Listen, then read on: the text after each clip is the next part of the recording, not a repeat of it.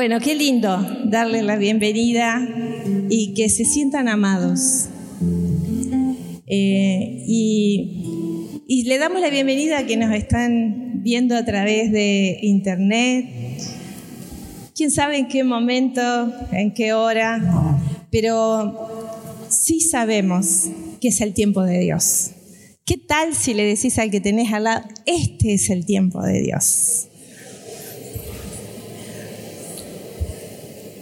Bueno, les, les digo que nosotros estamos eh, viviendo un tiempo bueno, cambio. Eh, gracias, Jairo. Estamos viviendo un tiempo maravilloso como comunidad. Maravilloso. Yo no sé si todos han visto eh, un videíto que anda por ahí que, queremos que se multiplique porque tenemos que anunciar las maravillas de las cosas que hace el Señor. Yo le voy a pedir a los papás de Mía que están por ahí, sus hermanitos, sus abuelos que se pongan de pie ¿eh? y, y darles gracias por la fe, por la prueba que han vivido y se han mantenido fieles. Después en otro momento vamos a hacer bien el testimonio, pero yo quiero que honremos a esta familia que se ha mantenido fiel y firme en todo momento. Vamos a darle un aplauso al Señor por ellos. gracias, gracias, gracias. Gracias. Bendito sea. Pónganse de pie, vamos a, vamos a aplaudir con ganas, porque el Señor es un Dios de milagros, de maravillas, de cosas grandes, impensadas. Gloria, gloria, gloria, gloria, gloria, gloria al Rey de Reyes, al Señor de Señores. Bendito, bendito sea por siempre. Bueno, para, para los que nos están viendo a través de, los medios de comunicación, les cuento que eh, esta la semana pasada en la oración em, orábamos que grandes cosas iban a suceder en esta semana. ¿Se acuerdan? ¿Quiénes se acuerdan que, que orábamos así? Y bueno, tenemos este milagro maravilloso de una nena de 10 años que tenía un cáncer muy agresivo, según los médicos, pero nada es imposible para Dios. Y Mía está sana, le dieron los análisis cero de células cancerígenas. ¡Qué maravilla! Después vamos a, a, dar bien el testimonio, pero yo se los quiero contar porque no me lo puedo callar. Dice la palabra de Dios, no puedo callar lo que he visto y oído. Y bueno, les cuento otra cosa más, que para nosotros grande también. Nosotros este año no nos podíamos ir de vacaciones con José, porque estamos invirtiendo en otras cosas, pero nos apareció un regalito, una semanita en, una, en la playa, así que bueno, reagradecidos también. Para nosotros es grande porque el Señor es bueno. ¿eh? Y sus misericordias no se acaban. Pero lo que eh, hoy vamos a, hablar, prepárate, decirle que tenés al lado, prepárate porque de aquí vas a salir reempoderado. Reempoderado. Es algo muy poderoso y te vas a llevar, estoy segura que te vas a llevar este regalo, porque miren, cuando nosotros cumplimos con lo que Dios nos dice, que es sencillo, no es algo más allá de nuestras fuerzas. Cuando aprendemos a obedecer lo que Dios nos dice, vemos milagros, vemos prodigios, vemos maravillas. Acá yo estoy viendo muchas personas que fueron sanadas de cáncer, que fueron liberados de deudas, que estaban con dificultades en su familia y Dios los restauró, otros que estaban re, eh, en, un, en una cárcel de miedo y Dios los ha liberado, que no podían ni salir de su casa. ¿Cuántas cosas? ¿Cuántas? ¿Cuántas? Si yo les cuento todo lo que Dios ha hecho en mi vida, no, no, no, bueno, vamos a tener que hacer unas carpas, como, como dijo Pedro, hagámonos unas carpas y, y bueno, vamos a contar todo lo que ha hecho. No nos alcanzan las palabras. Y, y, es tan simple como empezar a conocer. Dice la palabra de Dios que por falta de conocimiento padece mi pueblo. Y a veces uno dice, ¿qué cosa? ¿Por qué no lo supe antes esto?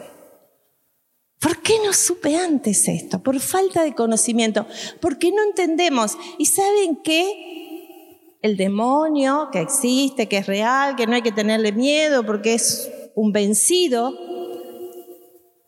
trata de que no aprendamos de que no conozcamos, de que seamos ignorantes espiritualmente. A lo mejor sos un catedrático y tenés 400 millones de títulos y de diplomas, pero podés ser ignorante espiritualmente y llevar una vida derrotada por justamente no conocer la verdad de lo que es la palabra. Em, te puedo asegurar que si aplicás lo que te voy a decir, vas a tener velocidad divina en tu vida. ¿Quién quiere eso? Yo lo quiero. ¡Ah! Yo lo quiero. Y se puede. Se puede. Em, y lo que te voy a decir te va a parecer raro en una primera instancia. El reino espiritual, o sea, el reino espiritual, cuando decimos el reino espiritual, es todo lo que es accesible en el cielo. En el cielo no hay enfermedad, en el cielo no hay miseria, no hay vicios. ¿Se imaginan a alguien peleando en el cielo? ¿Se imaginan a alguien robando en el cielo? ¿Verdad que no? Nada. En el cielo es todo, en el reino espiritual es todo bendición. Hágase tu voluntad aquí en la tierra como en el cielo, rezamos en el Padre nuestro. Y el reino espiritual, ese cielo está a la distancia de un pensamiento. ¿Cómo? Ese es, ese es uno de los secretos. ¿Cómo un pensamiento? Como yo pienso, vivo. Y yo quisiera decirte algo. Pensá en lo que estás pensando. Pensá en lo que estás pensando. ¿Cuál es tu pensamiento recurrente? Qué terrible que está todo, qué difícil que está todo, tengo miedo, todo me va a ir mal, cada vez vamos a estar peor, no se puede, esto es un desastre. O estás pensando, sí se puede. Y te dicen como a Mayra y a Matías un diagnóstico terrible y vos escuchás, todo es posible para el que cree. O escuchás ese diagnóstico y dices, ¡ah! ¿Qué escuchás? ¿Cuál es la voz que te, que te persigue interna? Quiero que, que lo pienses por un instante que lo pensemos y empezar a trabajar en ese punto. Y uno dice, em, ¿qué hacemos? ¿Dónde está mi cabeza? ¿Qué estoy pensando? ¿Y qué estoy viviendo? Y a veces le abrimos puertas a los demonios para que nos atormente con nuestros pensamientos. Y a veces le abrimos puertas al cielo para que nos bendiga. Si yo a ustedes le pregunto qué quieren, ya sé la respuesta. Ustedes quieren que se nos abran las puertas del cielo, ¿verdad? Pero nosotros nos boicoteamos todo el tiempo a veces. Y esto, mira, es un ejercicio. Les voy a contar en un momento de nuestra vida, ustedes saben que nosotros llegamos al Señor porque estábamos con muchísimos, muchísimos, muchísimos problemas económicos hace treinta y pico de años. Y yo recuerdo que en ese tiempo, esto que les voy a contar, nosotros eh, alquilábamos un departamento y no pudimos pagar por varios meses y obviamente teníamos el desalojo. Y teníamos los chicos chiquitos, no sabíamos qué hacer, era un caos para nosotros. Y bueno, nos pusimos a orar con José, nos arrodillamos, nos pusimos a orar y era toda una oración de lamento. Qué horrible, Señor, mira cómo estamos, nos van a sacar de acá. Yo ya me veía afuera en la calle con mis niños ahí en la veredita. ¿Vieron? Porque uno va tiqui tiqui pensando eh, cada vez peor, ¿no? Y cada vez se ve peor. ¿Eh? Yo me veía así en la intemperie, abajo un puente. Y me acuerdo que empezamos a orar y a orar y a orar y a orar y entonces entramos, entramos en el espíritu con José y empezamos a orar. Y vamos a poder pagar el alquiler y vamos a poder, y, vamos a tener nuestra casa y vamos a tener una casa hermosa y va a ser así, así, así, así, así, así. Cuando quisimos acordar ya estábamos en una mansión. ¿Qué les parece que pasó con el tiempo? Pasó eso. No es que vivamos en una mansión, pero para nosotros es una mansión. La consideramos una mansión, un regalo que Dios nos ha dado. Porque conforme vos pensás, hablás. Y conforme vos hablás, vivís. Y eh, la escritura nos muestra muchos eh, pasajes, lean la palabra, porque si ustedes quieren cambiar de pensamiento, tienen que tener el pensamiento de Cristo en su mente. Lean la palabra, decirle a que tenés al lado, por favor, lee la palabra si querés ser victorioso. Algunos dicen, y yo vengo a misa, y yo vengo al grupo, y yo rezo, pero ¿cómo está tu mente? ¿Cambió tu mente? ¿Cambió de registro? ¿O tenés siempre esa derrota, esa derrota, esa derrota ahí, siempre para abajo, siempre ahí sufriendo, siempre con miedo, siempre detenido, siempre... ¿Por qué? Porque tu mente está derrotada, tiene pensamientos del mundo. Algunos se desayunan mirando los noticieros. Terrible. Algunos se acuestan mirando películas de terror. Terrible.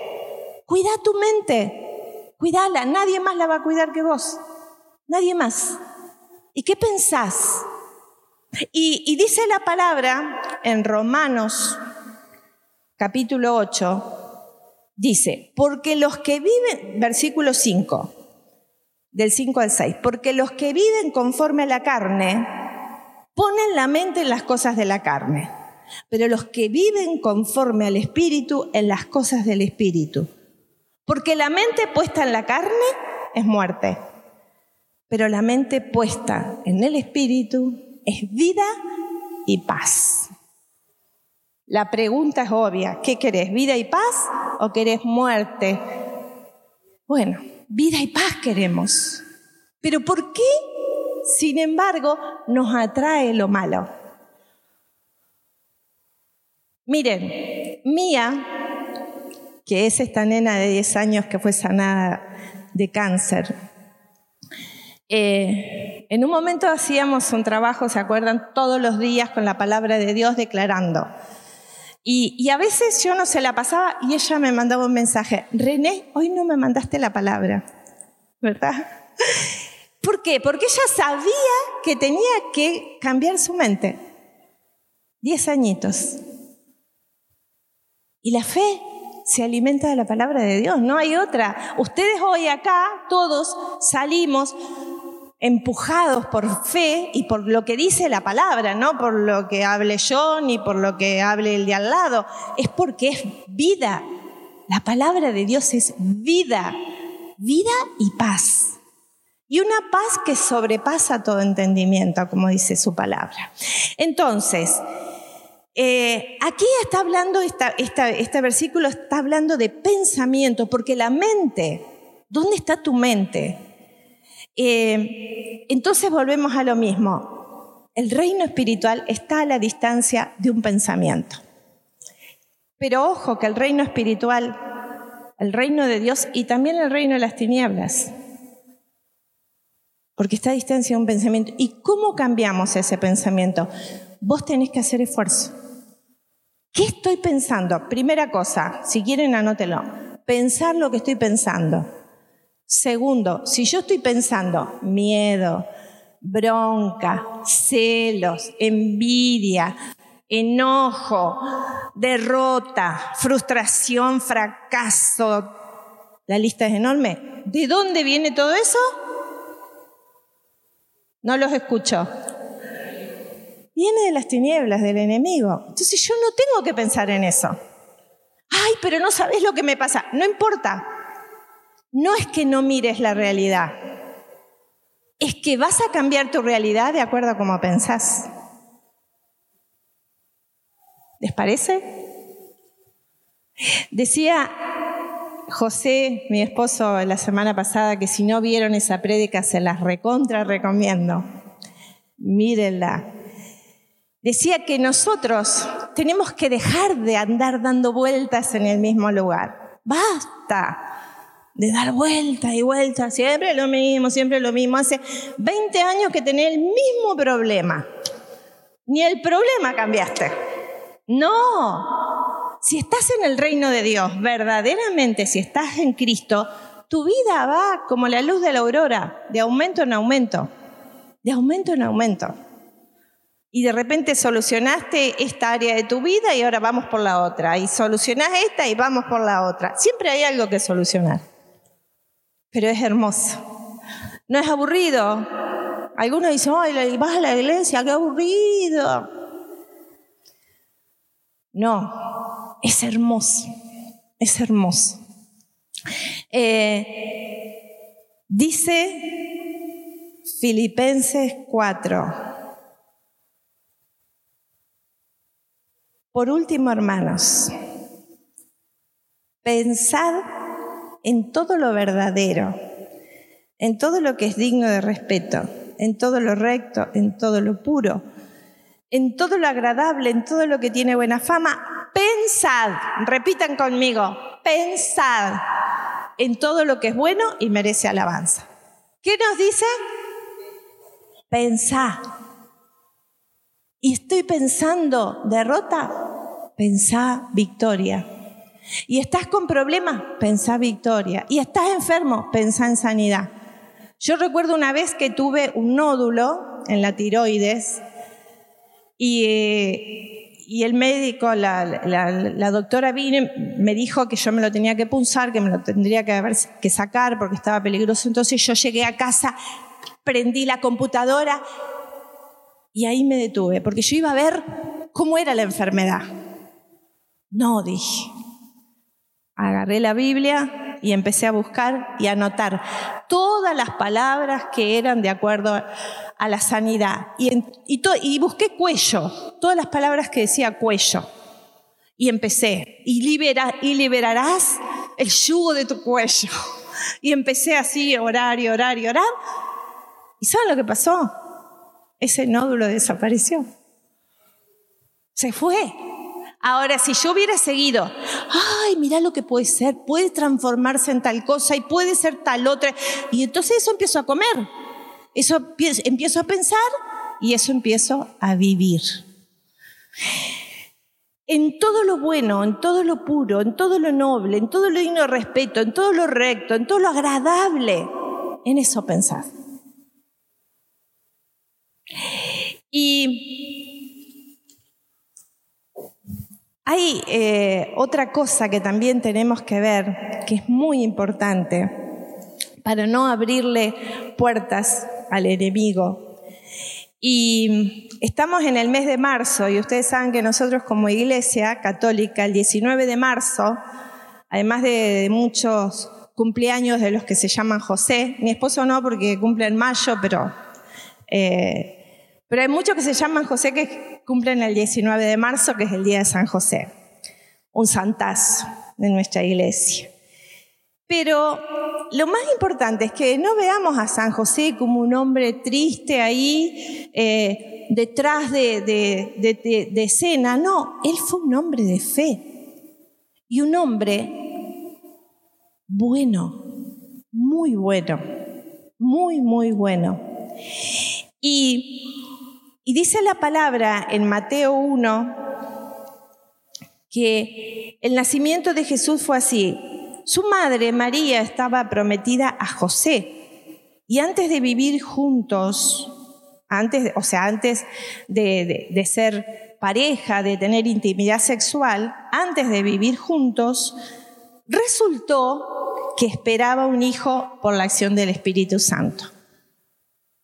Ahora, muy, muy lindo cuando lo leemos, pero si vos estás prometido con alguien que vos considerás tu amada de toda la vida, que la amás entrañablemente, que tenés un proyecto de vida y de pronto te enterás que está embarazada y vos sabés que tuyo no ha sido porque no has tenido nunca intimidad sexual con esa persona, yo les pregunto, ¿qué haríamos nosotros?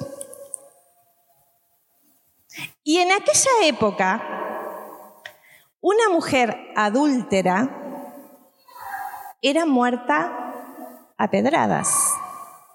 Yo les pregunto, qué dilema que tenía José, ¿no? Enamorado de María, considerándola una mujer maravillosa, y de pronto, sintiéndose en esta encrucijada tremenda, pero miren lo que dice. José, su esposo, que era justo y no quería denunciarla, decidió separarse de ella en secreto. En otras versiones dice, pensaba, ¿qué dice? Pensaba nuevamente el pensamiento, separarse en ella en secreto. Y con ese pensamiento de separarse en secreto. ¿Para qué? Porque José pensaba, es preferible que digan que yo la abandoné y la dejé embarazada a que ella sea muerta a pedradas. ¿Cómo era el pensamiento de él? De una bondad impresionante. Y cuando él está, pero también pensaba, yo no puedo estar con una persona que tiene un hijo de otro. ¿No? Y que no me compartió nada. Porque María, ¿qué hacía? Silencio, confiaba en Dios. No se defendía. No como nosotros, que vieron que a veces alguien habla mal de nosotros. Yo quiero decir cómo fueron las cosas. ¿O no? Quiero que todo el mundo sepa que me dijo tal cosa, que hizo tal otra y hago todo. No, María dijo, confío en vos, Señor. Entregó las cosas al Señor. Confiar ¿Cuántos problemas nos metemos por no confiar en Dios? Por querer nosotros defendernos. Cuando, ¿quién es el mejor defensor del universo? Ay, no los escucho. Él es nuestra defensa, nuestro escudo, nuestra fortaleza. Entonces, dice que, que José estaba pensando y se durmió pensando, ¿cómo haría para no desacreditar a María.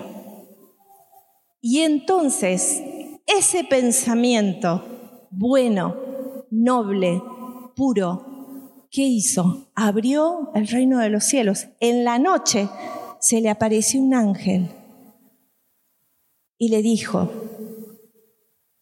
José, hijo de David, no temas aceptar a María como tu esposa, pues el hijo que espera viene el Espíritu Santo. Yo no sé si ustedes han tenido experiencias con el Espíritu Santo.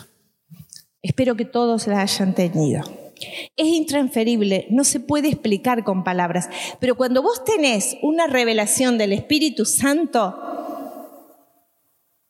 no, no importa lo que te vengan a decir millones de personas lo contrario, vos sabés que el Espíritu Santo te lo dijo y punto.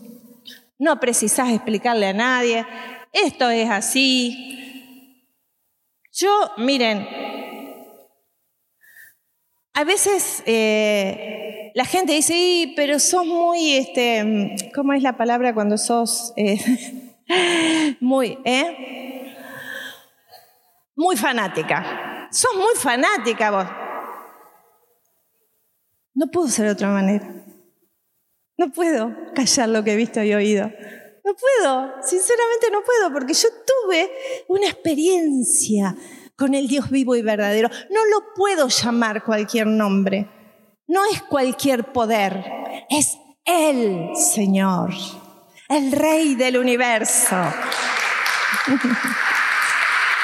es Él. Y miren, uno tiene, uno tiene siempre la oportunidad de hablar del Señor. Miren, les voy a decir un secreto. Nosotros con José vamos a natación. y en las clases de natación, justo tuvimos una profesora que es maravillosa, muy dulce, muy tierna. ¿Y qué hacíamos con ella? Hablábamos de Jesús. ¿Y saben que hoy vino por primera vez al grupo? Ahí está, levanta tu mano.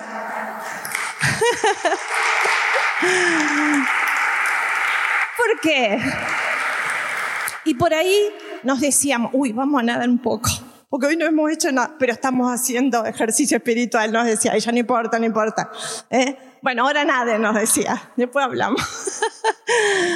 porque es así, hermanos, uno es donde quiera que está, siempre Cristo está primero. Donde quiera que estemos, nadando en la montaña, en la calle, en la verdulería, en la carnicería, acá, siempre Cristo es nuestro primer amor. Y cuando Él es eso, todo va cambiando, todo va cambiando. Entonces, eh, el reino espiritual está a distancia de un pensamiento, no te olvides. Así como José abrió los cielos con un pensamiento noble, ¿qué pasa al revés? Si vos te acostás enojado, ¿por qué dice la palabra? No te acuestes, que el sol no se ponga sobre tu enojo. ¿Por qué? Porque le abrimos puertas al infierno. Ay, no se asusten, pero es así. Cuando yo me enojo, cuando yo, en vez de acostarme orando, me acuesto mirando un noticiero o mirando, no sé, cualquier cosa de las que, o, enojado, o, con envidia, o con celos, y me dice, ay, pero ¿cómo hago para salir? Porque eso lo tengo adentro. Y sí, claro que lo tenemos adentro. Hay que trabajar. ¿Y quién tiene que trabajar por eso? ¿El sacerdote? ¿El papa? No, vos, decí yo, decí fuerte, yo tengo que trabajarlo. Y saben que muchas veces toda esa actividad espiritual que yo abrí al enemigo se transforma en enfermedad, en miseria, en escasez, en bronca. No sé, la lista. Pero no nos damos cuenta. Yo me acuerdo una vez, eh, ya sirviendo al Señor, ¿no? Díganme en el tiempo porque ya estoy, yo me entusiasmo y, no quiero dejar. Eh, eh, estábamos heridos con, con un matrimonio, ¿no? Servidores, en los primeros tiempos cuando servíamos. Y bueno, yo sabía que tenía que hablar bien y que ahora, si hablaba bien de ellos, no los criticaba verbalmente, pero por dentro tenía una bronca y decía, ojalá que les vaya mal. Ese era el pensamiento que tenía. ¿No les ha pasado a ustedes? O dígame, soy la única rara de todo este... No, nos pasa. Pero ese pensamiento nosotros tenemos que detectar que no es nuestro. Viene del enemigo y si yo me pongo a conversar con ese pensamiento, entonces sí, voy cada vez peor. Entonces yo me acuerdo que estaba orando y yo le decía, Señor, bendícelos. Y por dentro decía, ojalá que les vaya mal. Entonces yo me daba cuenta que estaba dividida. Digo, Señor, perdón, porque me di cuenta que el Señor sabe lo que estoy pensando. ¿O no? Sabe. Entonces, ¿qué tenemos que hacer? Decirle, saco este pensamiento, no me pongo de acuerdo con esto. Te pido, Señor, que piense en amor porque acaba otro principio. Lo que yo pienso hacia otro, eso me vuelve. Es un boomerang. Por eso nosotros andábamos con millones de problemas económicos. Y también entre nosotros, y con nuestros hijos, y con todo. todo caos. ¿Por qué? Porque no nos damos cuenta, pero todo tiene que ver con todo. ¿Y qué tiene que ver la economía con que yo esté enojado? Tiene que ver. ¿Qué tiene que ver eh, la salud con que yo esté con envidia? Tiene que ver, todo tiene que ver. Entonces, em, necesitamos salir de todos esos lugares.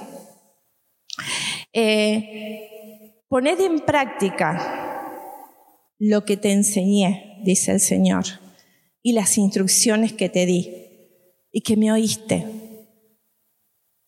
lo que viste. Miren, pensaba el otro día en algo que es muy importante. A veces nosotros vemos lo que oímos. Y usted dice, ¿cómo puede ser eso? Vemos lo que oímos. Si entra alguien por ahí y yo les digo, cuidado, es un ladrón, todos ustedes van a ver en esa persona un ladrón, aunque no los hayan visto robar. ¿O no? Vemos lo que oímos. Si vos miras noticias trágicas, ¿qué vas a ver? Lo que estás escuchando. Yo una vez eh, iba en el auto y veo un, un tumulto de gente y entonces me acerco, paro y veo qué pasa y me dice, no, a esta señora le robaron. Dice, y la señora estaba ahí y, y 20 personas tratando de ayudarla y qué sé yo, y, con amor y cuidándola. Entonces yo llegué a casa y le digo, ay José, ¿vos sabés que le robaron a una señora? Ay, me dice José, ¿y vos lo viste? Y con esa pregunta yo dije, no. ¿Y qué fue lo que viste? Y le digo, vi 20 personas ayudando a una señora que le habían robado. Y vieron que a veces uno cuenta lo trágico y no cuenta lo bueno. Como que tenemos esa tendencia. Entonces, eh, yo los invito, a ver, prométanme, porque vamos a ver muchos milagros en esta comunidad. Lo que yo pienso, hablo. Y lo que yo hablo, vivo. Entonces, pensemos bien. Pensá que este tiempo va a ser maravilloso para tu vida, para tu familia, para tu comunidad, para tu iglesia, para la ciudad. No escuches malas noticias porque no son reales muchas veces. Es una persona que tuvo un accidente y millones que llegaron a su hogar sin problemas. Pero quedamos con, con lo malo. Necesitamos escuchar la voz de Dios, la buena noticia. Dios es fiel y justo. Dios es fiel y verdadero. Dios es fiel. ¿Qué es ser fiel? Él cumple sus promesas. Él cumple su palabra. Si Él te dice, para mí nada es imposible, y que se haga conforme has creído, eso viene, hermano, viene. No lo escuches al demonio, no escuches al mundo, no escuches tu carne, no escuches los pensamientos de miedo que tenés, no te pongas de acuerdo con los vicios. Yo no puedo salir de este vicio. Mentira, sí podés. No puedo dejar de tal cosa. Miren, yo venía eh, con problemas en, en, mi alimentación, pero yo le decía a José, ay, yo no puedo dejar de comer. No podía dejar de comer. Y no me daba cuenta. y, le ay, ¿qué me muero de hambre. Mentira. Pero decimos cosas que no son. Pero no nos damos cuenta porque las tenemos tan integradas, tan metidas adentro, que tenemos que pensar lo que estamos pensando. Yo los invito a que nos pongamos de pie, pero les quiero decir algo. Para orar si ustedes quieren ver victoria, ¿Todos trajeron su boca? No la dejaron en su casa, ¿no? Bueno, tenés que hablar. Porque hablas mal y tenés que anular lo que hablaste mal. ¿Cómo se anula? Hablando bien. La maldición, ¿qué es mal decir? Decir mal. ¿Qué es la bendición? Decir bien, bien decir. Entonces, síganme con la boca, con la palabra. Síganme, porque si ustedes están, no va a pasar nada. Yo voy a recibir un montón de cosas y ustedes no van a recibir nada. Y la, y la idea es que todos recibamos, porque cuanto más bendición hay en la comunidad, cuanto más bendición hay en la iglesia, cuanto más bendición hay en una comunidad, en una ciudad, ¿qué pasa? Se expande. Se expande y es posible, hermanos, es posible. Es posible. Vamos a cerrar nuestros ojos. ¿Por qué decimos cerrar los ojos? No es para que te pongas ahí como que quedaste en la estratosfera. No, es para que se abran tus ojos espirituales y puedas ver a Jesús que vive adentro tuyo y adentro mío. Entonces, no soy acá un espectador, no vine a ver cómo canta mi yerno Manuel, que canta precioso, pero no vine a ver eso. Yo vine a adorar al Señor. No vine a ocupar un lugar y a pasar un poquito de calor. Hoy un día, para los que nos ven en internet, acá hace mucho calor, un día de calor. Para encontrarme con el amado y para liberarme y para sanarme y para restaurarme. Y hay grandes cosas que me están esperando. Hay grandes milagros. Pensá en milagros, hermano, pensá. Mayra y Matías, sus abuelos Marcelo y Beatriz, pensaron en milagros, pensaron que era posible y es posible. Todo es posible para el que cree, todo es posible. Si estás con dificultades en lo que sea, pensa en milagros, no penses en derrota. Vamos a adorarlo al Señor. Oh Señor.